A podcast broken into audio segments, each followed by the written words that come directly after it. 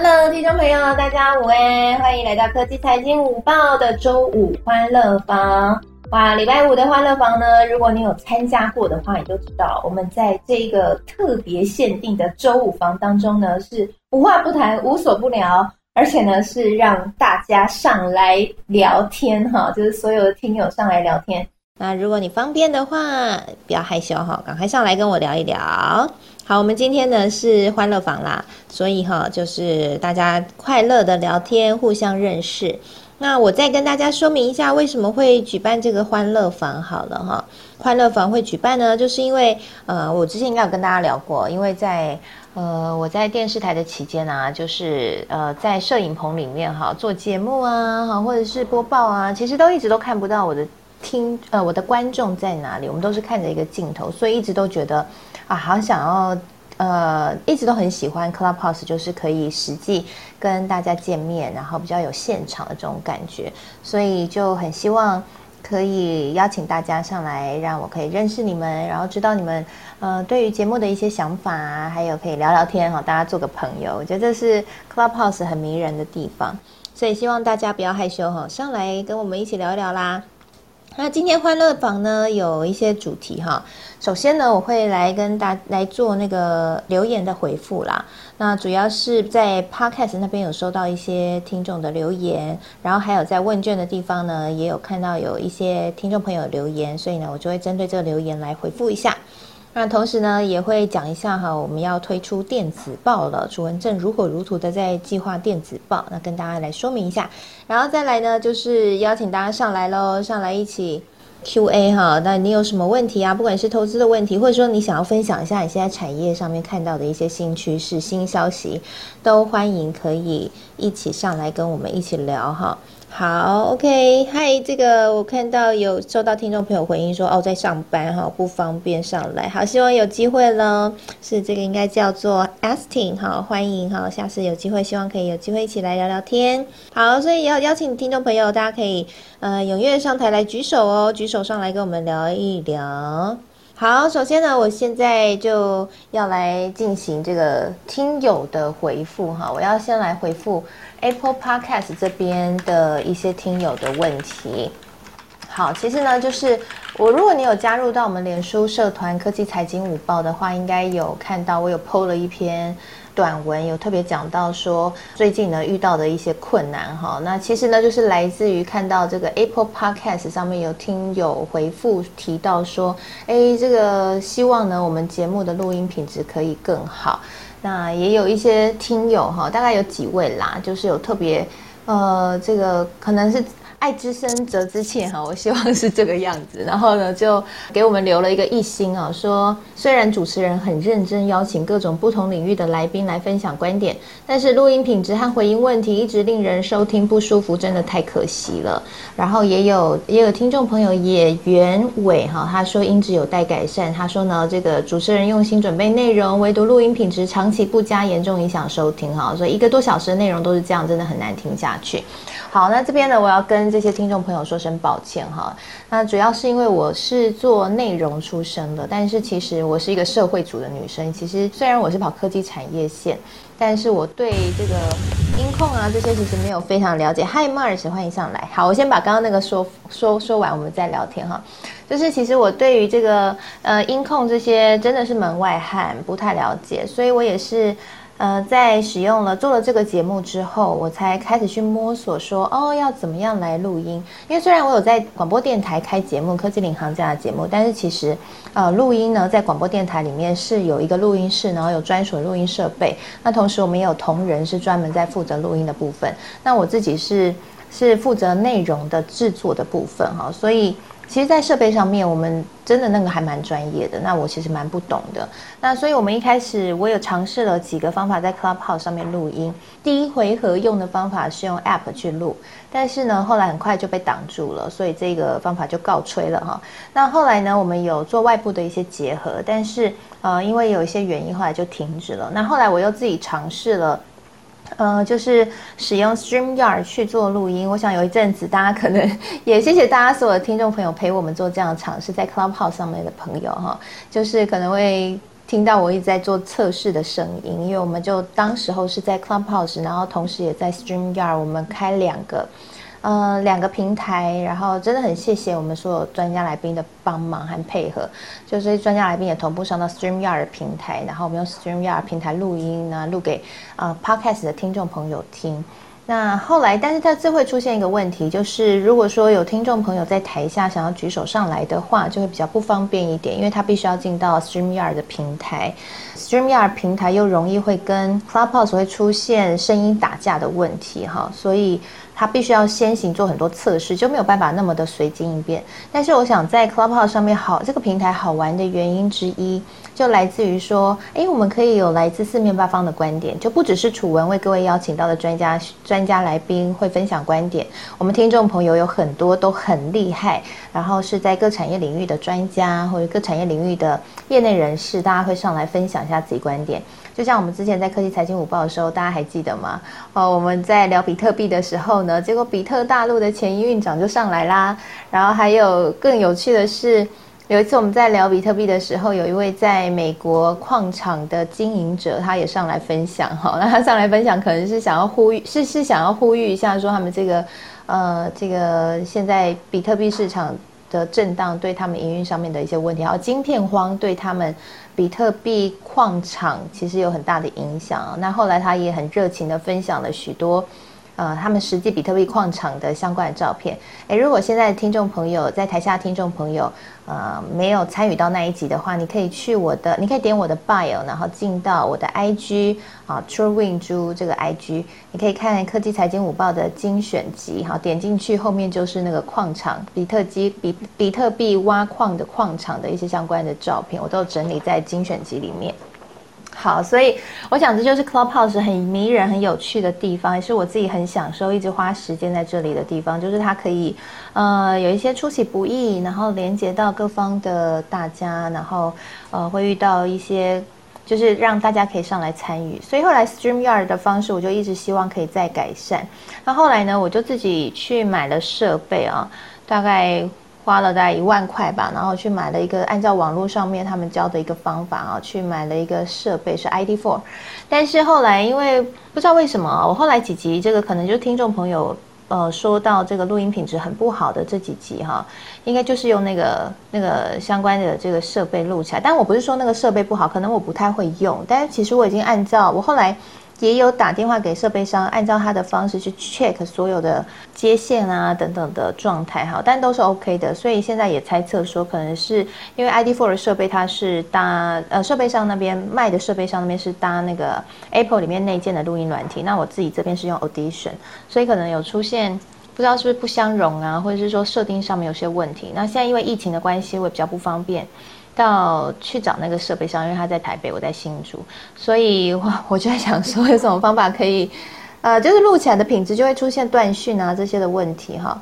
那也对大家很抱歉啦，因为我知道这个除了内容的呃丰富度是我应该提提供给大家之外，当然这个声音的品质也是我这边必须要努力加强的。那所以跟大家说声不好意思啦，然后请大家多多见谅。那楚文也是在学习啦，也请大家再多给多给我一点时间。那现在我找到了一个新的方法，我觉得超级酷的哦。这个方法我要谢谢，呃，在科技产业大 的的朋友提供给我的哈。就后来就是有，我今天也是在做这样的一个 try 一个尝试啊，就是可以透过呃一个接线的方式，然后直接用手机设备来录音。好，所以现在又有一个新的方法了。我希望这样的一个录音品质可以比较好，然后让所有在 Apple Podcast 的听众朋友，如果你现在是用 Apple Podcast 在收听我们这一集剪辑的音档的朋友们，那希望接下来的音质内容可以让大家听起来比较顺耳了。好，那谢谢大家的包容喽。好，那当然也有一些听众朋友是给我们很大的回馈，哈，像是我这边也收到了，像。嗯，差音燕他说楚文超棒的，还有青 C H I N H S I U 哦，他说非常精彩的说明报道，然后还有 N A N A I 三三八七，他也留言说，这个每天中午最期待就是可以听到楚文的分享分析，让我们学习到很多。然后还有一位听众朋友说，这个 S B P H P U N K，他说很棒的节目，虽然自身没有做投资，但听到许多大神精彩的分析，觉得收获良多，可以跟其他朋友对于投资上也有一些话题及结交了不少朋友，谢谢。好，所以让他们都给我们五颗星哦，所以也很谢谢这些听众朋友的鼓励。那我只能说，就是这算是我第一次比较认真在做自媒体，因为以前我都是跟其他媒体合作，那我负责内容的部分，那其他在呃整个设备啊或什么都是由那些媒体负责。那这是我第一次从头到尾自己处理哈，所以我也在学习啦。那我想楚文不会放弃的，哈，因为我真的很喜欢跟你们交流，然后我也很喜欢、很享受，就是我们一起学习成长的感觉。那我想我就会继续努力这样子哈，就是虽然有一点难过被打了一星，但是呢，我想我还是会继续努力，希望可以改变，就是在 Apple Park 上面听众给我们的给呃对于这个节目的想法哈，希望之后你们会更喜欢我们的节目。好，那这就是对于 Apple Podcast 听众的一个回应了。好，我们现在有两个我们的听友，而且这两个听友我觉得很棒，就是我在 Clubhouse 上面认识的新朋友 Mars，然后还有伟霆。Hello，伟霆是在，我想大家现在对伟霆应该都很熟，因为如果你有加入到科技财经午报的脸书社团的话，你该会发现，哇，每次结束之后都有一个洋洋洒洒的笔记，而且记得很完整。对，然后这就是伟霆哦，伟霆，伟霆这个帮我们记录的，伟霆超级快手记录的。嗨，伟霆。嗨，楚文。嗨，各位听众朋友，大家好。嗨，伟霆，谢谢你 耶，每次都不会啦，记那个笔记。哎，你要不要分享一下，你到底是怎么可以记得这么快啊？你的记笔记有什么妙招？我我以前就比较记性不好，所以我就是人家讲什么话，我都就是重要的话，我都会用那个我的呃赖的记事本把它记下来，所以就打字比较快这样子。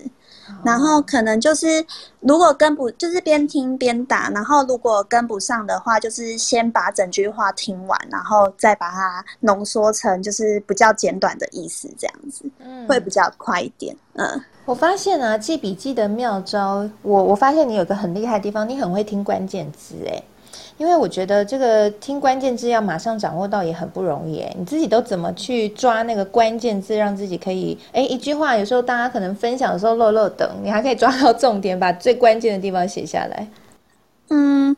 我我以前就会有一个很奇怪的特性，就是人家有时候讲一句话，我就会在心里跑出他的下一句话。我不知道楚文你会不会？对，就是虽然说不是，虽然说不是说，嗯，就是自己是专家还是这样，但是可能就是他讲完整段，你大概可能就会知道说，哎，他大概想要讲的意思是怎么样这样子。然后有一些听到的观点，我也不敢写的太就是。太可能以专家学者的主观去诠释它，因为其实毕竟在看这个笔记的人，他有很多不一样的想法，所以我可能就是听完之后，大概就把那个意思把它比较转成客观的部分，然后字也比较少，然后就诶打的比较快这样。哎，我觉得这个能力，我觉得应该也是透过不断练习而来吧。一开始你记笔记的时候就可以这样子吗？还是说记了一段时间之后，哎，因为等于一边记也等于。更专心的去听，就是每一位来宾或台上讲者在讲什么，所以久了你就对他的语感，或者说他接下来要讲的话，整个的脉络你就更有感觉，所以才可以马上就抓到关键。这样有点像记者，真的蛮像的。嗯，哦，那我要去应征记者吗？没有了，开玩笑。哎，我这边顺便跟大家讲一下，呃，我记得有一个叫哎格俊的男生嘛，就是有一个男生，他也之前会帮忙。记笔记，然后我可能月底要找一个代打。哦，他在吗？我想问看这个，我不知道他在不在。然后我记得，我觉得他记的笔记也很好。然后只是因为我可能后来都有在群组里面发，然后他可能就有点不好意思发他的上来。然后因为我月底八月二十四号我。我要过生日，所以我请假。啊，生日快乐！先跟你说生日快乐，谢谢。然后我我前几天我就很烦恼，说啊，那那一天我我会不会来不及听？然后我就想说啊，要那一天要找一个代打，还是帮大家记一下笔记，因为我怕那个 podcast 可能又呃可能没有录成功。之前怕没有录成功，可是后来想说，哎，如果录成功之后，是不是就不用帮大家做这个笔记，让大家自己去 podcast 听这样子？楚文，你觉得呢？我觉得，如果是我，我还是会很想要看你的笔记，耶，因为我觉得看看文字其实很快可以 catch 到重点。然后，如果我要再细听去回听的话，我再配 podcast。然后，我觉得你有一个很厉害的地方，因为你都会把关键字给抓出来，所以有时候听的时候，可能就是每一个人的财经的程度。不一样嘛，有时候他 catch 不到那个字到底是什么意思，但是你打出来以后就会比较清楚。但是这是我个人的想法了，我不知道大家想法是怎么样，而且也要看你能不能够附和。因为我真的很感动，你刚刚居然会，你刚刚说就是我很感动，你居然说就是你会为此而哭闹，就是要请假的问题。因为我真的很感动，因为你是我们的听友，然后却这么无私的为大家付出。你真的是人美心美，伟霆，谢谢你。不会，也谢谢楚文，因为就是听这些，我真的是帮助很大。而且老实说，现在台股一直蛮震荡的。然后如果以前没有听这些的话，就会跟着人家起哄，就会觉得啊，那现在是不是呃要去跟一些股票啊，还是这样？人家报名牌就会想要跟。可是就是听完之后，自己头脑就很清楚，这样子。也谢谢楚文，谢谢所有专家。看到奇缘主编在台下，我觉得奇缘主编现在应该默默的跟我一样，都觉得说啊，太感动。我觉得我们真的就是想要达成。这样的一个效果，就是希望可以帮助大家在投资的市场上面不要不要随波逐流啦。我只能这样说，因为其实我不知道奇源主编怎么想哈，因为奇源主编现在在台下，他可能不方便发言。但我先说说我的想法，因为我自己在财经圈这段时间，真的看过太多的，不管是诈骗，或者是不管是因为听名牌，然后结果。没有掌握的好，然后出现的一些财务的危机的故事，或者是我也听过，也遇过一些朋友，他可能就是大户，但是他也破产了几次。那其实投资方法真的有很多很多种，嗯，不管你是基本派，你是纯股派，你是价值投资派，你是技术现行派，你是当冲派，其实投资方法真的非常非常多种，没有哪一种说一定是特别好或是特别不好。但是为什么有人会赚钱，有人会？赔钱，我后来自己在财经圈这样观察，我真的是发现说，差别就在于你不够了解自己，然后你不知道自己现在能耐应该要可以去驾驭哪一个派别。好，然后或者是还有一种状况，就是，嗯，同样是报别人报名牌，哎。诶，同样是听到一个人报名牌，然后呢，这个假设 A 和 B 都听到了同一支名牌，好了，结果 A 赚钱，B 没赚钱，然后差异是在哪里？有时候真的是心理素质，还有就是名牌给了你，可是这家公司真的不错，但是不代表它就一定会短马上往上喷，有可能它还是会整理，因为整个市场的状况是太复杂了，它会有筹码的问题哈，它有基本面的问题，还有筹码的问题，那有很多复杂的因素，那也跟这个股票的大小有关系哈，那所以。你能不能够有足够的认知去判定，然后也可以有心理素质去撑过这些震荡，然后能够在呃不要追高杀低低点加嘛哈，然后去撑过，让你那个信心是足够，让你之后可以去获利。我觉得这都是影响最后你会不会赚钱的关键。对，所以我们就一直很希望说，可以带给大家一些这样的一个判断力，然后还有一些资讯，帮助大家有更多的武器可以去做决策。那同时，我自己也很跟伟霆一样啊，很享受在中午时间跟大家团聚，还有跟我这些专家朋友团聚，就是我觉得有一个讨论的空间很好。因为就像伟霆刚刚讲的，每天的盘势上上下下，有时候真的心情会有很大的波动。但是大家聚在一起聊一轮之后，就会觉得好像有些看不懂的事情就看懂了哈。那有一些呃心情心情震荡的啊，可能你听到别人的一些鼓励或者说一些分析，你就心里会比较平稳。所以我自己就很享受这样的一个内容和过程了。对，我想伟霆应该就跟伟霆的想法一样。对，那 Mars 现在。跑到台下了哈，Mars 你怎么走了？我们还还在等你说话呢，上来上来上来，好，谢谢伟霆的分享。那还有没有听众朋友想要上来跟大家聊聊呢？上来分享哈。那我想伟霆就是也很需要说，有没有人愿意可以一起来帮忙记笔记，然后来当伟霆他如果有工作的时候啊，他在忙的时候，会像这个。八月底他生日的时候，哎，先跟伟霆说声生日快乐，恭喜生日生日生日快乐。谢谢楚文，谢谢。那我想这时候应该真的蛮需要有人帮忙的，所以如果有有听众朋友愿意帮忙的话，欢迎可以私讯给伟霆，或者私讯给我，或是你就在这个脸书社团，我们的脸书社团科技财经午报来跟大家说一下。好，我们会非常的感谢你，好，大家一起互相接力，互相帮忙。我想透过这样的一个记录啦，我自己以前在学生时代也是一个。会记笔记的人，我觉得有时候记笔记是真的可以帮助自己，可以重新去整理对方说什么。有时候听人家说话听过就过了，但是当你笔记记下来之后，对于嗯对方说话内容的牺牲吸收程度真的会蛮高的。诶，这一点我真的要分享一下，因为。我自己有在大大读书当说书人嘛？那很多人会问我说：“诶，那你看了一本书之后，要怎么样很快的可以把这本书消化吸收，然后再说出来，让别人可以懂这一本书？”呃，我坦白说，这不是一个容易的工作，但是我后来用了一个方式，帮助我可以很。比较容易可以做到哈，比较应该说比较轻松可以做到。像我之前读了，我有我有在脸书粉丝团分享那一本我最近读的书，就是一本书看懂晶片产业。好，我坦白说这本书真的，嗯，不，真的还算是有一点难度的书，因为它是晶片产业整个发展的历史。那里面哈，如果你想要了解现在热门的这些半导体产业的新闻，不管是 AMD 跟 Intel 的对抗啊，辉达的崛起啊，然后或者是现在一些先进制程当初是怎么展演出来的，这本书里面都写的蛮清楚的。所以如果你对半导体产业很有兴趣的话，或是你在业内的工作的人士，或者是你是相这个半导体产业的投资朋友。啊，推荐你可以去看这本书。但是我讲我想要分享的是说，这本书其实不容易读，因为它的内容很多，然后也蛮蛮蛮多一些需嗯需要去理解的东西。那我要怎么样把它说书说的十分钟或十五分钟，可以让其他的听众朋友可以听得懂？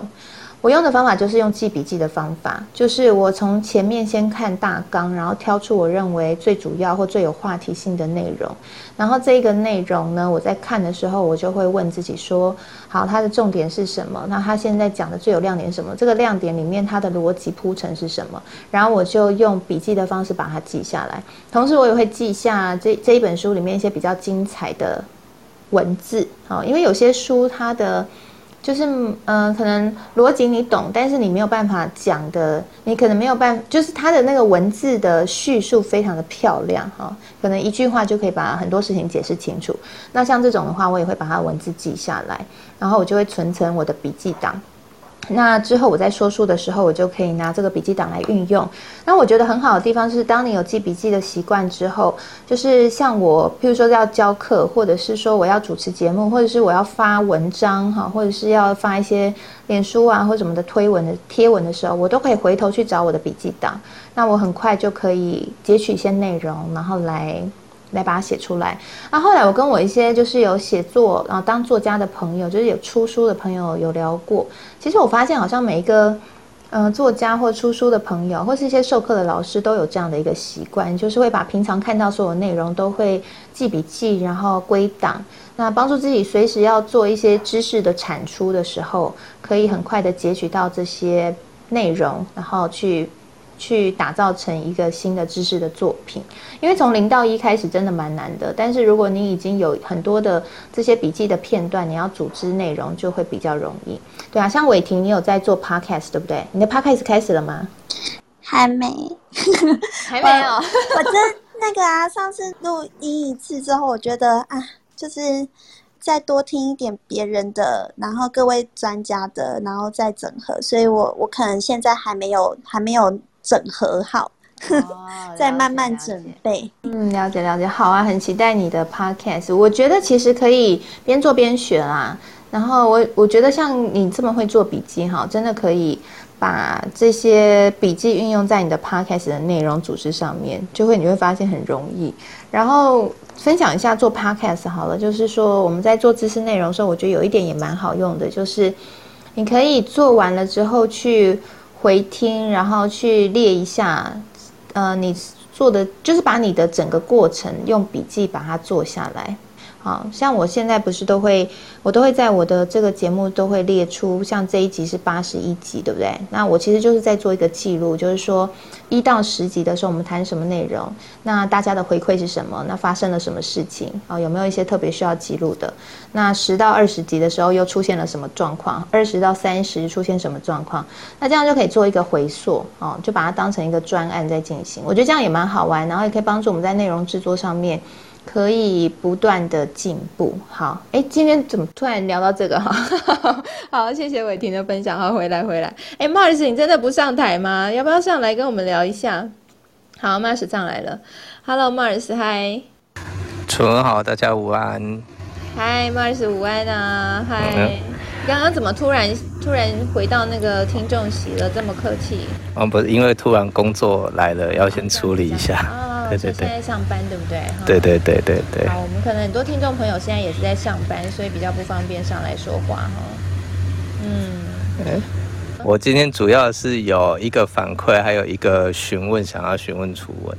嗯。第一个就是我们啊前几天的财经午报有有讲到楚文在实验这个资产配置的问题，那我听完了，我觉得很有兴趣。虽然我没有办法把它分成 A 到 A 到 G，呃，但是我，但是我至少很 crazy，但是我至少可以，也可以想说也来想要实验一下，然后用一年的时间看一下，跟着节目一起成长，然后这样子会不会资产也跟着一起成长？这是第一个问题，然后再是要反馈一点，就是说最近呃，因为提问力的书在。看这本书，然后把它应用在生活上跟工作上的时候，得到蛮多正向的的这个回馈。就是我自己可以因一直在用反思的方式问自己的方式，然后得到一些很好的答案，甚至有一些之前卡住的，现在就因为这样子会通的。所以我觉得这一点要要鼓励大家去买书。很有用，谢谢 Mars，好棒哦！哎，Mars，你真的这个这个反馈对我来说很重要啊，因为我写这本书的时候，就大家如果嗯可以点点看我的 bio，里面有呃我的最近上市的这本书《提问力决定你的财富潜力》哈。那这本书就是我把我过去在做节目，还要访谈一些名人专家，还有我自己把提问用在创业，然后经营客户的方式，哈，教大家这些提问的技巧，还有提问怎么样透过自我。提问来反思，帮助自己在职场还有在做事情上面可以提升。我把它写成了这一本书。那我那时候写就是希望可以达到刚刚 Mars 说的效果。Mars，你让我太感动了。Mars，我想问一下，你都问自己什么问题？最近这段时间很多哎，因为最近最常问的就是遇到了一些嗯工作上领导下属的问题，还有关于现在卡在中层。需不需要晋升的这个头衔的这个问题？因为我最近遇到的一个问题就是，头衔跟我的薪资其实只是多了头衔而已，但是责任会加重。那我一直在问自己，说我适不适合那个职务？嗯，然后就透过不同的，比如说好，或者是我现在的主管他在问我，我就会用先用 Why，然后再用 Why so。的这些的这个方式，这样一直问下去，然后反而有的时候可以帮他们解决问题，然后他也可以帮我解决我的问题，甚至是反思自己适不适合在在这个职务上面去做往上啦，或者是说横向啦，就是有纵向发展跟横向发展的选择。我觉得对自己理解是才是所，不转不管是下面我的下属，或者是说我自己往上都很重要，而且。那个线条会很清晰。嗯，哇，Mars，你真的太棒了！你把书中所提到的三角逻辑法完全用在你的职场上，还有你自己的思考上面，非常厉害哦。这个三角逻辑法跟大家介绍一下，就是它是呃，我认为非常好用，可以去抽丝剥茧，然后了解一件事情，或者说对方谈话谈任何内容的脉络的一种思考的方式啊。就是当对方提出了一个理论的时候，或是一个建议的时候，你可以先问他第一个问题，就是 Why？为什么他会提出这样的一个建议？那他这时候就会给你一个他他提出这个建议，或是他的立论基础的理由，或是一个资料。那这时候很多人哈就会直接接受了这样的一个答案。但是呢，三角逻辑法它告诉我们的是，呃，不要马上就接受这个答案，因为它可能会是很表面和很表象的。所以在这时候，你反而需要去问他 why so，就是问他说，那为什么？凭什么这个资料，或是凭什么这一个论点就可以去支持你的立论呢？好，那这时候呢，对方就会再告诉你更深层一点的原因，就是，呃，他可能会再举另外一份资料，或者是他会再抽丝剥茧的告诉你说，那这一个，呃，他提出的这个论点一。他认为他的逻辑架构的理由是什么？那这时候呢，你就会更加深入知道他的立论背后的意涵，还有他真正在思考的点。那这时候你不能就放弃了，因为你们的谈话如果这样就放弃也太可惜了哈。所以你要再做第三个角，第三个角就是问他 So what？好，那我们都知道你呃，因为这这些原因而有这样的一个利润。那请问一下，如果利润产生了之后，又会带带来什么样的一个？结果呢？收获会带来什么样的影响呢？那透过这样的一个方式，你就可以很完整了哈。我想这样听起来，可能大家会觉得有点抽象。我举我在书里面有举我访问诺贝尔经济学奖沙金特博士的例子。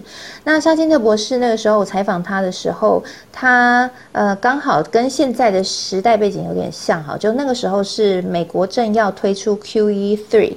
啊，就量化宽松政策。那在采访他之前呢，我上网去查了所有的资料，不管是中文或是英文，查到的一些总体经济的或是一些新闻，对于呃当时候最热门的话题，都是在期待说 Q E three 推出了之后，将会带动股市成长，好，带动经济大幅复苏，拯救美国经济。好，我想这样的一个论调，大家应该也不陌生啦，因为就跟。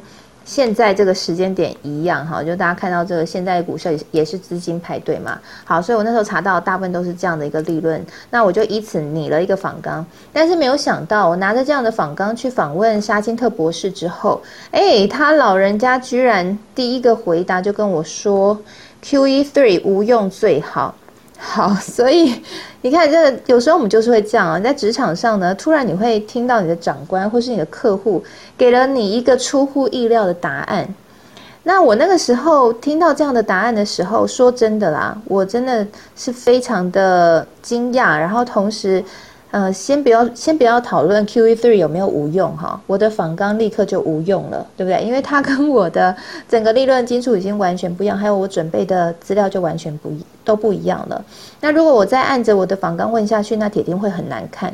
所以那个时候，我就是运用了三角逻辑提问法去解决这样的一个难题。那这样的一个解决方法也适用于大家可以在职场上面遇到客户或者长官丢给你一个新的 idea 啊，或者是呃对方出讲了一个出乎你意料的答案，那你其实都可以透过这样的一个三角逻辑法去抽丝剥茧，找到对呃找到对去更深入的理解对方，然后同时去衍生出。嗯，更多的话题，然后去达到一个共识。我那时候就先问他 why 哈，就是三角逻辑的第一角 why 啊，为什么 Q E three 无用最好呢？那他就告诉我了，第一个答案就是因为 Q E three 只会造成贫富差距扩大。好，那如果我这时候就哦好了解了，那就没什么戏唱了嘛，就会很难看。所以这时候当然不能放弃，你就要问他第二个 why so？那为什么 Q E three 推出了之后会造成贫富差距扩大呢？然后他就告诉我说，因为其实他在想一想，然后就说对，因为其实羊毛出在羊身上。那 Q E three 呢，它其实是变相课征了通膨的税，把钱从穷人的手上搬走，移到。有钱人和政府的手上，所以贫富差距会扩大。好，那所以我得到了一个更深层的答案，而且我得到了通膨税哈这样的一个 keyword，这是他发明的，那也很有梗。好，那接下来我这时候不能放弃，我就要问他第三个问题，就是 so what？好，那假设 QE three 推出了之后，真的会因为课征空蒙税，然后造成了贫富差距的扩大，那这对于美国经济又会带来什么样的影响呢？或者说 QE three 推出了之后，对于整个的呃经济环境会造成什么影响呢？啊，这时候他在告诉我，提到说美国财政悬崖的问题啊等等的。好，所以你看我是不是就解套了哈？就是面对一个出乎意料的。答案 QE three 无用最好，哈这样的一个 立论的基础，我透过一个三角逻辑法就可以把它拆解出来。然后，其实这个这个三角逻辑法，我是在以前我在辩论社的时候学习到的啦。哈，我们在打辩论的时候，常常都会。嗯，会需要运用这样的一个方法去做对方的论点的拆解。那我想，我后来把它适用在职场上，或在跟客户对谈的时候，哎，其实这个会让对方觉得，呃，你很深入的在了解他，而且你的逻辑很清楚。那你获得的答案其实也会脉络很清楚，哈，可以方便你之后。再去想对策啊，或者是说，呃，去思考怎么对，呃，怎么再去说服他，或者是是你在做专案的铺排铺排的时候，都可以更有一个脉络，所以还蛮推荐大家的啦。那也谢谢 Mars 告诉我哈，我后来也很常会用三角逻辑提问法来问自己，就是当自己嗯遇到一个难题的时候，我就会问自己 Why，然后 Why so so what？我觉得真的蛮有用的。对啊，谢谢 Mars。那后来有问题解决吗？有，这问题还在问自己的，还在问自己 啊。但是呃，我觉得最有用的就是开会，可以省下了蛮多的时间，而且可以很快的找到问题的点。嗯，没错，没错，没错，对。而且最重要的是，有书的作者可以可以直像这样子反馈，直接问反馈指导。对，我觉得初中看不懂的部分，就来科技财经五包问一下哈。对对，我觉得这是这是坊间买书有的时候不一定会遇到的事情。就没想到这个作者居然一直在社群平台晃来晃去，可以随时抓到他来问一下。好，对啊，如果大家在看我的这一本书《提问力决定你的财富潜力》，有任何问题的话，都欢迎你可以在我的节目上面上来跟我交流，然后或者是你可以私信给我哈，我都很乐于跟大家一起讨论，然后和回答。那我也会在我的 IG，就是有呃在礼拜二或礼拜四的时候会举办 Q&A 问答。所以呢，也欢迎大家可以在那个时候，你可以抛给我，就是 Q&A，那我会用现实动态的方式回答给大家。那我之后整理一定数量之后，我也会再开一个 Q&A 的精选集。然后把大家的问题集结起来，然后让大家可以彼此看一下，说，哎，这个问题有什么样的答案？大概是这个样子喽。好，那今天也要跟大家来说一下啦，就是如果你是刚刚才进来的朋友的话呢，呃，要跟大家说明是我们前面哈有聊到了那个音频收音的问题，那我们有特别回复了 Podcast 的朋友的一些疑惑哈，那。呃，这个部分因为刚刚已经讲过，我就没有再特别说，我现在就不再特别说了。但欢迎大家可以加入脸书社团科技财经五报俱乐部，我在里面也有用书面的方式说明。那或者是呢，这今天我们这个呃欢乐坊，我也会把它录下来，我用了一个新的方法来录音，那会再放到 Apple Podcast 上面。所以邀请你也可以再透过 Apple Podcast 然后去回听喽。那今天呢，也要跟大家再再讲一个好消息，就是呢，楚文打算要来推出电子报了。之前如果你有提呃有填写问卷的朋友，可能有发现我在最后的时候偷偷安插了一题，说愿不愿意收到电子报呢？好，其实我就是在问问看，嗯，大家有没有需求。那我现在陆陆续续收到的呃问卷调查，就是有意愿收到电子报的比例都超过了九成，哈，几乎是九十五 percent 以上。所以我想大家应该还是很呃，还是有这样的一个习惯，就是透过 email 然后收一些电子报。那反正这是免费的嘛，就是等于是一个新的消息的来源。那可能大家也不是说每一次都一定有空参与每一次的节目啊，或者是说有时间回听所有的节目。所以透过电子报，我想我希望可以做给大大家的，就是把我一个礼拜，我一个礼拜大概会出一次，然后一个礼拜的节目的精华整理在电子报里面，然后通常我一个礼拜会写一篇文章啊，一篇专栏的文章，那我也会把专栏文章里面我的所见所思所想呢，就是直接分享在电子报里面分享给大家，就方便大家啦，不用到处去搜寻。所以如果你有兴趣要收到这个电子报的话，电子报大家就会聚焦在就是我的节目内容啦，就是科技财经的一些相关消息、投资理财啊，或者是职场提升哈这些，还有我看的一些好书。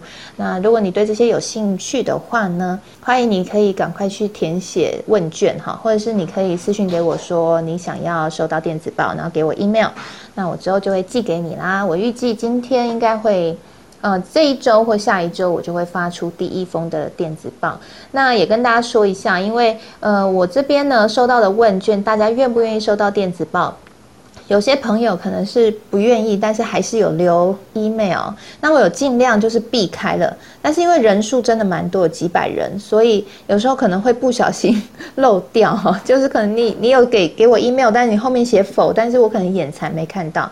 所以如果说呃，就可能还是会寄给你了。那如果说你真的不想收到，你再帮我按取消就好了哈。就是你收到时候帮我按一个退订电子报就好了。那也先跟大家说声不好意思哈，因为真的就是几百人可能会有疏漏这样子。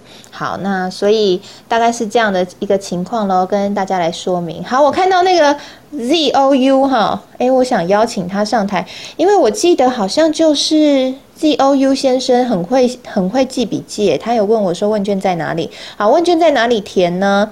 问卷就在脸书社团科技财经五报俱乐部，进来的时候看到公告就会看得到了。我待会会再贴一次，所以欢迎大家可以。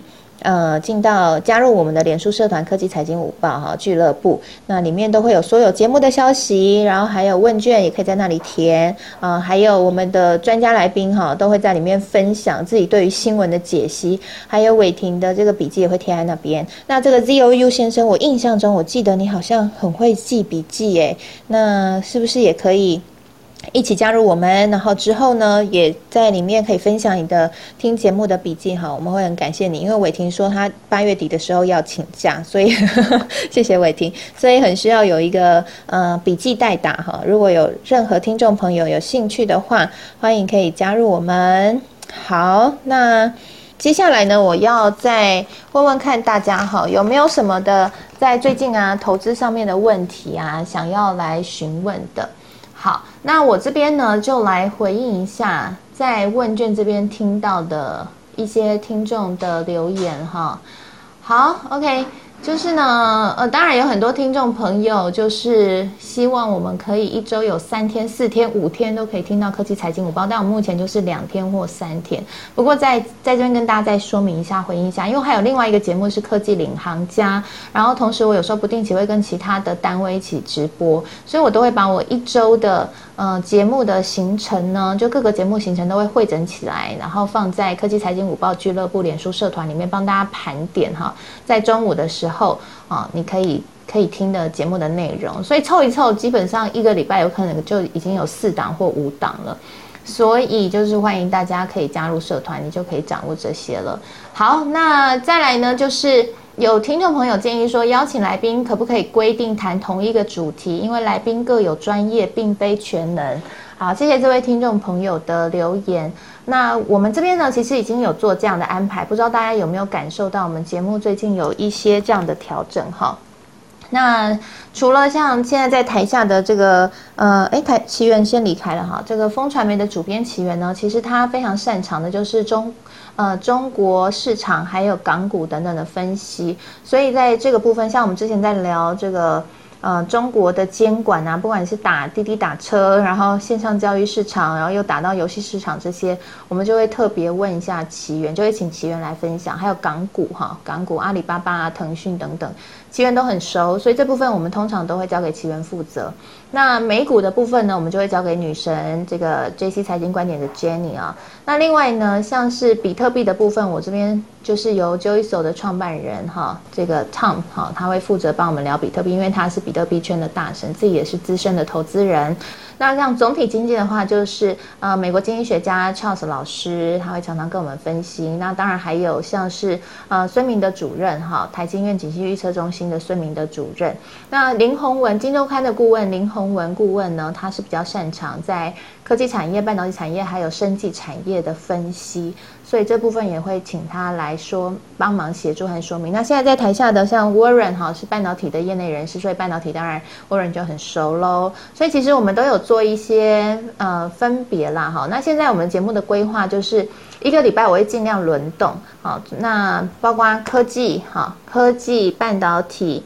那还有中股、港股这些哈，这些比较还有美股哈。除了这些之外呢，我也会轮动，像谈电动车啊，还有谈房地产，哈，像谈比特币、虚拟货币市场，那这些我都会做一些轮动的配置，就是希望可以让大家在这个节目里面可以听得很全面，就是所有的投资相关的这些议题，我们都可以聊一聊。好，所以。呃，希望有回答到这位网友的听友的问题啦。就确实，我们现在我在我心中的来宾设定都已经有某个主题是很适合他了，所以我都会依此来去做规划。好，然后再来就是，呃，谢谢一些听众朋友赞美说我们的内容扎实丰富，主持功力一流。好，那谢谢这个听众朋友的回应哈。那再来就是。呃，我看一下，有听众朋友说希望呢，呃，希望可以知道这个投资新手，呃，一开始应该要做什么样的功课。那其实这个主题我们在之前的节目当中已经有一集，啊，有特别跟大家来做介绍，然后我们也有开这个新手投资的书单给大家了。那大家可以加入到科技财经午报脸书社团里面呢，有分享。那我可能在下个礼拜的时候会再来开一集，就是书单分享的这个主题哦，就是可能四个主题里面那一个是书单分享，因为我觉得看书还是一个学习蛮快的一个方式。那透过各个投资达人他们看的是什么书，然后我们去做参考，我觉得是蛮棒的啊。我自己刚当初刚入行的时候，我是先在 Money DJ 当财经记者，好当半导体线的记者。那个时候一进到公司，我的那个时候是研究所刚毕业嘛，那一进到公司，哇，公司立刻给我十一本书，叫我回家读，因为就是呃，我我那时候的长官是台大经济研究所的一个长官，他他年纪蛮大的，那个时候台大经济研究所真的蛮厉害的哈，那个年纪他那时候呃在十年前那时候他就已经五十岁，他现在已经退休了，所以他真的蛮厉害的，他觉得要训练。训练对财经敏锐度，还有对投资市场敏锐度，最最好的一个方式就是先把一些基本的书都已经先看完。所以那个时候，我们我我一开始就是从书这边入门去去奠基这样的一个能力啦。那上次我们有邀请到市场先生来分析，就是他，我觉得他讲的很清楚，就是说，如果投资新手的话，你要让自己开始对于投资有感，而且可以选到选到好的标的可以赚钱，其实你要。书有有分层次的哈，要慢慢的看。啊，不能一开始你就去看一些什么技术线型，你铁定会一头雾水。所以其实一开始要先从理财的书开始看啊，譬如像《富爸爸穷爸爸》，先把财务的观念先搞清楚，之后才开始学习投资。因为你要想，你要投资要先有一桶金，你要先把你的财先理清楚了之后，你才会有那一桶金。有那一桶金，你再去想那一桶金怎么样去做配置，然后再去学习怎么样去挑股票。那你学会看基本面之后，你后面再来学技术线型，然后学习怎么样。样去判断买卖点啊，或者是其他一些更难的一些操作方法。好，所以它其实是循序渐进的哈。那我们在礼拜这礼拜一的时候有访问一位作家，是陈诗慧作家，他是四年赚四千万，靠这个波段买电子股，四年赚四千万的这个作家哈。他说我用哦，他的书名叫做《我用波段投资法四年赚四千万》。那其实我觉得他书里面有讲到一个观念，我觉得很好，就是说它的波段投资法三步骤是哪三步骤呢？就是第一步哈，先要搞清楚总体经济现在的情况是怎么样，然后第二步呢，才是去看财报、财经新闻，然后去了解一些厂商的财报啊、缺货的题材的分析啊，然后第三步呢，就是去看技术线型，买看波段买卖买看波段的买卖点。好，所以我觉得这一个架构很适合投资新手，先放在心里做一个参考。你可以先先问一下自己，你你你看得懂总金了吗？你知道油价和美元为什么我们都要讨论了吗？哦，油价美元是最基本的哈。那再来就是第二，那你看得懂财经新闻了吗？你知道现在现在哪些产业是前景不错的吗？哪些厂商的财报状况是好的吗？你懂不懂得运用一些 App 去分析？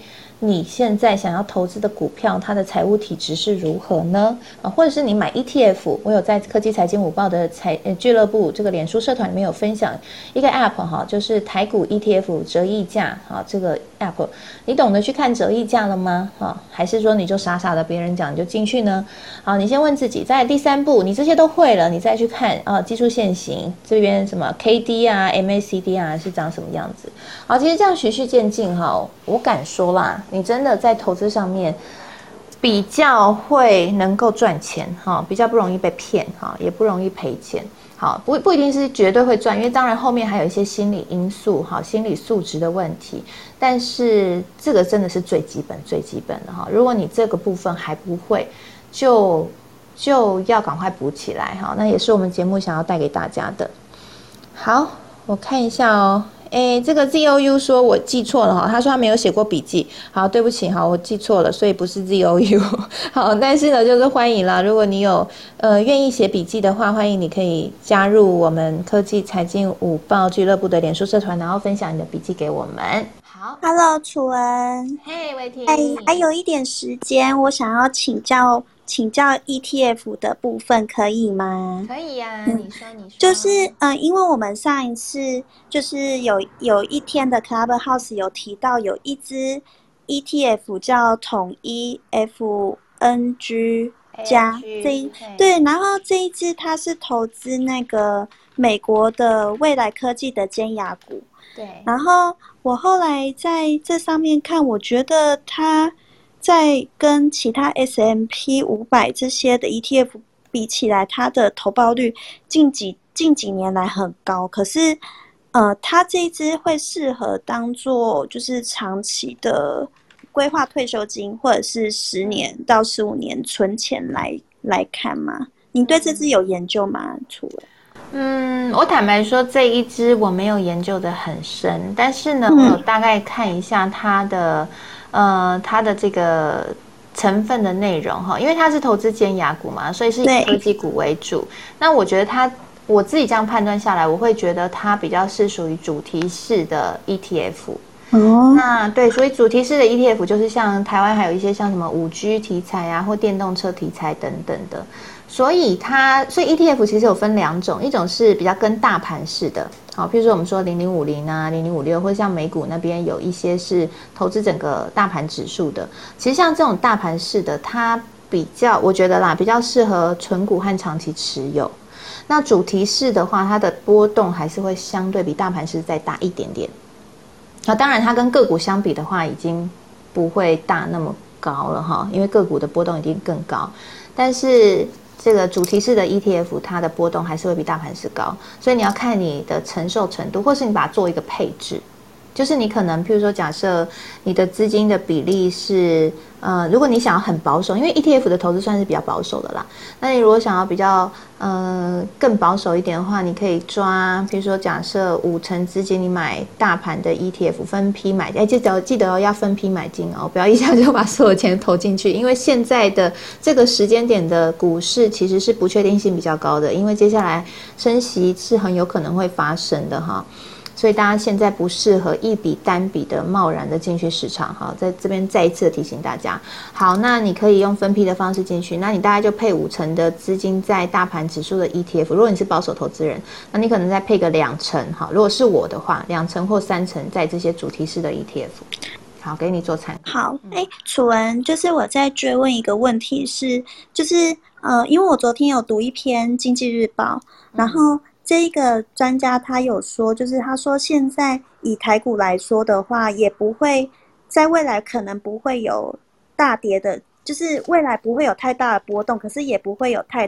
多的利多，那如果想要投入定期定额，不管是 ETF 或主题式的话，就是现在是一个蛮难抓进场时机点的一个机会。但是如果以长期要存钱来说的话，是不是就以养成习惯的方式，就是现在就你决定就是最好的时机点，这样？嗯嗯嗯，对我我觉得你说的没错，我我觉得哈，像是定期定额啊、分批进场啊，其实它就是希它就是要帮助我们在没有办法判断股市的高点或低点的时候，去降低我们投资的风险。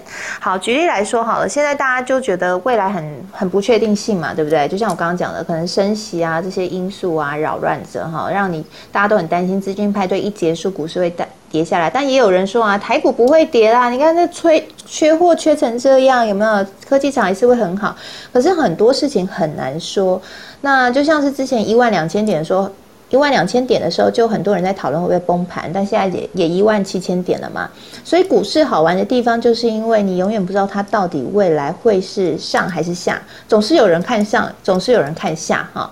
那所以定期定额分批进场，就是为了解决这个问题，就是不管你今天是在高点或是低点。只要你可以做到定期定额的去把一笔钱，然后，比如说，假设你有五十万，你每个月就是一万块进到你要买的这个标的，而且你是要很规律的哦，啊，每个月的几号就买多少啊，每个月几号就买一万哈，假设每个月一号就买一万块，每个月一号买一万块，透过这样的一个机制去，不管股市大跌或是下跌。大跌或是大涨的时候，你都可以去买到股票，最后平均起来的成本不会是最低，但是绝对不会是最高。然后呢，长期下来你就会赚钱。好，那不过我觉得定期定额分批进场有一个状况，是为很多人用了最后还是没办法赚钱原因，是什么状况？就是呢。克服不了人性的弱点，因为你要在大跌的时候还是一样固定投一万块下去买，很多人受不了啊。这是大部分的大部分的人在股票上赔钱的原因。好，然后再来第二个问题是你定期定额的标的是不是一个好的标的，长期是好的标的。好，你如果今天定期定额去买一个，嗯，买一个财务体质不佳的股票。那你没用啊，因为他可能以后就越来越惨，越来越惨，最后下市也有可能啊。所以定期定额比较适合像 ETF 或者像基金这种会是最好的哈。个股上面的话，我觉得风险还是比较高，如除非你真的非常会看财报，然后你真的很了解产业。好，所以如果你要做定期定额投资，就是第一，你还是你要么你就去找一个。找一个券商，或者说找一些现在有一些透过一些平台有用科技的方式哈，让你这个扣款那些全部都自动化哈，你也不会要你要自己要忍住不要去在大跌的时候一直害一直去把扣款关掉。像我我妈我妈以前就这样，就是那时候好像二零零八年金融危机的时候，她就大跌的时候。大跌的时候呢，他就他就停扣嘛，哦，然后等到涨的时候他又开始扣，所以他永远都没有，他就没有赚到那一笔钱哦。因为很多人都都这样啦，哈，我们大家都会笑别人，但自己遇到的时候，哎，一跌谁不把资金抽回来？你要继续扣款，真的很违反人性。可是股市真的要违反人性你才能够赚钱。好，所以就提供给大家参考。好，谢谢楚文。好，大家还有什么问题吗？现在十二点五十六分了，有没有什么问题想要上来聊聊天呢？好，我来再 Q 一些朋友上来哈，如果你方便的话，欢迎可以上来哦。好，我来看一下哦，这边有个 Hank，Hello Hank，欢迎你。嗨，楚文你好，我就是大概从几个月前就开始听科技财经午报，然后有一个问题想要回应一下那个楚文刚刚提到的那个投资的心态部分，因为我记得。你之前有提到，就是投资新手小白有四个时期嘛，对不对？对。然后你有听到那一集耶？好，有，我印象很深。然后就是那部分的细节，楚文可以再跟我们说一下嘛？因为我觉得可以呼应到你刚刚讲的内容。哦，了解了解。好，嗯好，投资小白的呃，我那时候应该是列了一个四点零的版本嘛，对不对？对对对对。其实我现在有一点点忘记我那时候把它规划成怎么样，但是我的那个四点零，其实意思就是说，你要在每一个阶段知道你现在的能耐，然后你再去挑选合适的投资标的会比较好。那投资小白，我印象中啦，我那时候讲的应该是一点零的时候，就是你是一个超级股市新手的时候。对不对？你是一个超级股市新手，什么都不了解的时候，推荐你可以去买 ETF，因为 ETF 其实是它是一篮子的股票，而且它是被动的去投资指数，它也比较没有呃这种主动式操盘的问题哈。所以你去买这个 ETF，那会是比较安全的。那 ETF 我们在这个礼拜的时候有邀请峰哥来聊过，他有他有分享到，也是我刚刚讲的啦，就是 ETF 也有分啊，这个风险的程度还有分两种哦，一个是。投资大盘指数的 ETF，另外一种是主题式的 ETF。那投资主题式的 ETF 的风险还是会比大盘指数的 ETF 的风险来的高一点哈。所以也有人说呢，大盘指数适合存股，大盘指数的 ETF 适合存股，主题式的 ETF 呢适合拿来做波段。那大家可以做一个参考。其实我觉得做好资产配置就就 OK 啦。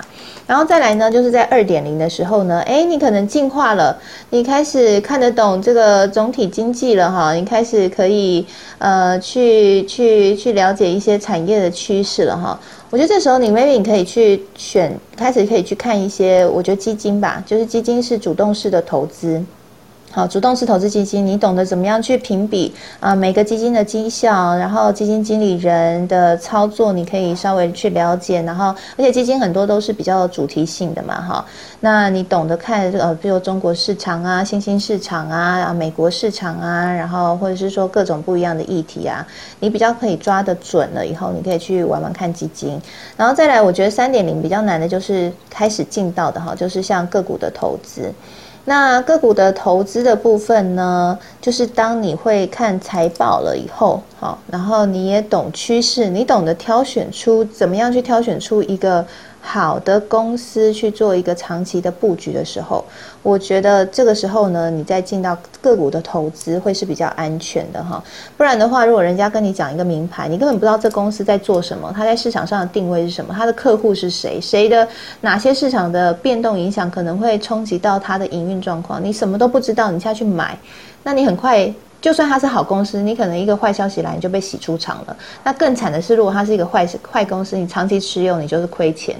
所以要懂得去看财报，懂得去抓这个公司的配息，呃，你懂得去看说它的配息的程度哈，有没有每年稳定配息啊？还有一些基本的财务基础有没有财务的指数有没有财务指标有没有达到哈？什么 ROE 啊这些你都会看了以后，你再去挑个股，好挑个股。